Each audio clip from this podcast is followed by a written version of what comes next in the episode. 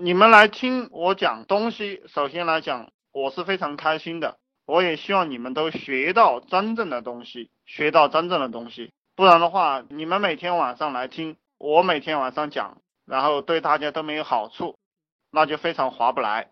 我们都在创业当老板，我给大家讲几个思路，就是你成天要干些啥？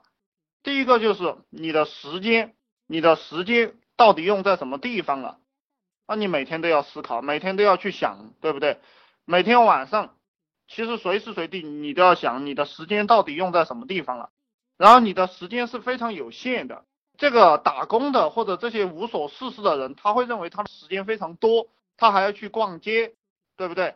他还要去喝酒，他还要去打麻将。这种人在我的眼里，通通被称为傻逼啊！我的脑袋里除了工作就是工作，我跟人聊天的时候也是工作，没有其他的东西。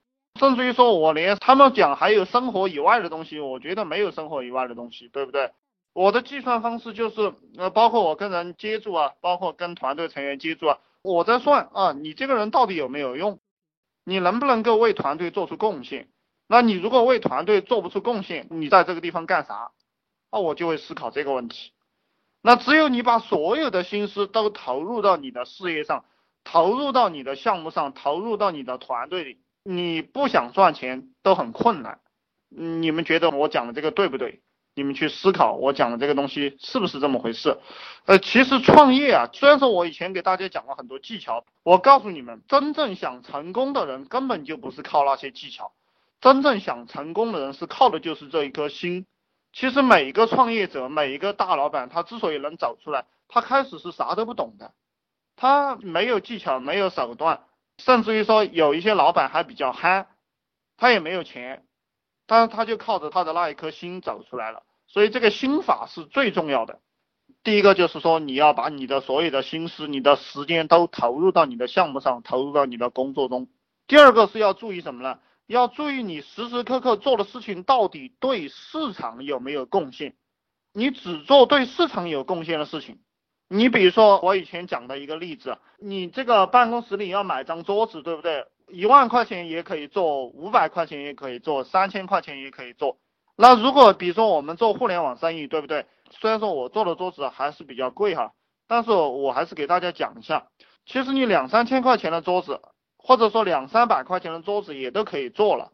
你买个一万块钱的桌子呢，实际上是对市场没有贡献的，那你就不要去做这件事情。这个是我的理论哈，当然，如果你为了心情舒畅，你有挣到钱了，那随便你啊，你要买个一万块钱的、两万块钱的红木桌子来做，对不对？你这个书柜也要买红木的书柜，你要买个几万块钱的书柜也可以。但是我是告诉你们的，你做这件事情它是对市场没有贡献的，那就不要去做，还不如你去发一篇帖子呢，对不对？这个你们要去注意一下。然后我们的工作是为了什么？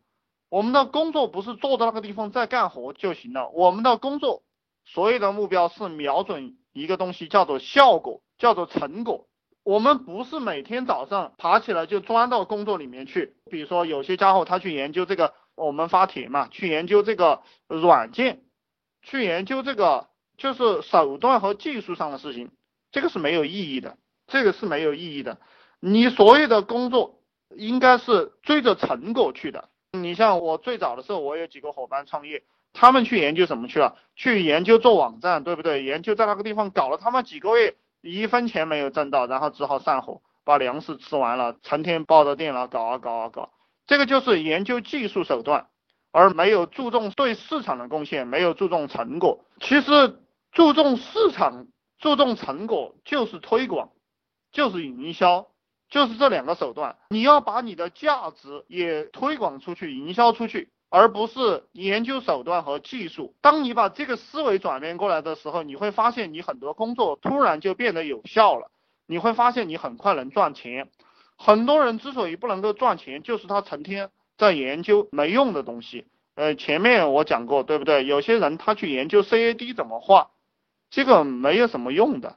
呃，你比如说，如果我去开一个设计公司的话，我就只会不断的招业务员，我连设计工人我都不要，我把这个工作把这个活接下来的，我随便包给一个设计公司做就行了，对不对？我为什么要去养设计人员呢？如果我去做这个生意的话，我就会这样来做。那我希望你们的思路也转变过来，老板不应该去研究技术，不应该去研究手段，他只应该研究市场，除了市场，眼里什么也没有了。然后第三个，当老板要注意什么？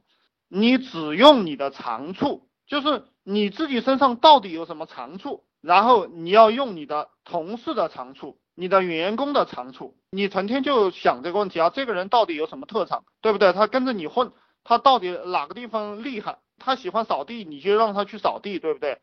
他喜欢做饭，你就让他去做饭，就是这个意思。然后你自己也是这个样子。如果你自己特别喜欢扫地的话，你也应该去扫地，就这样一个意思。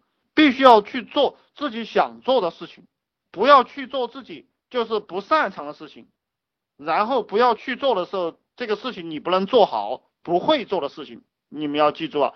当老大或者当老板，不要逞强。你只做你擅长的，而且喜欢做的事情，其他的事情你不要去干。然后这个我们工作当中，特别是当你一个人的时候，会出现一些事情，你不擅长也不得不干，那这个时候你没有办法，对不对？那当有一个人、两个人的时候，你就要把这种工作交给那些员工去做，交给那些员工去做。员工在你这里拿工资，他就是把他的生命出卖给你了。其实因为他们很笨，所以他们不懂，他们就把他们的生命牺牲给你了。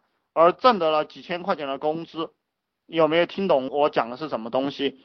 就是说他们用他们的爱好，用他们不能够发展他们的天赋，换取了可怜的几千块钱的工资，这个就是员工最亏的地方。那老板呢？你就是让他们去干这种事情，去谋杀他们的天性。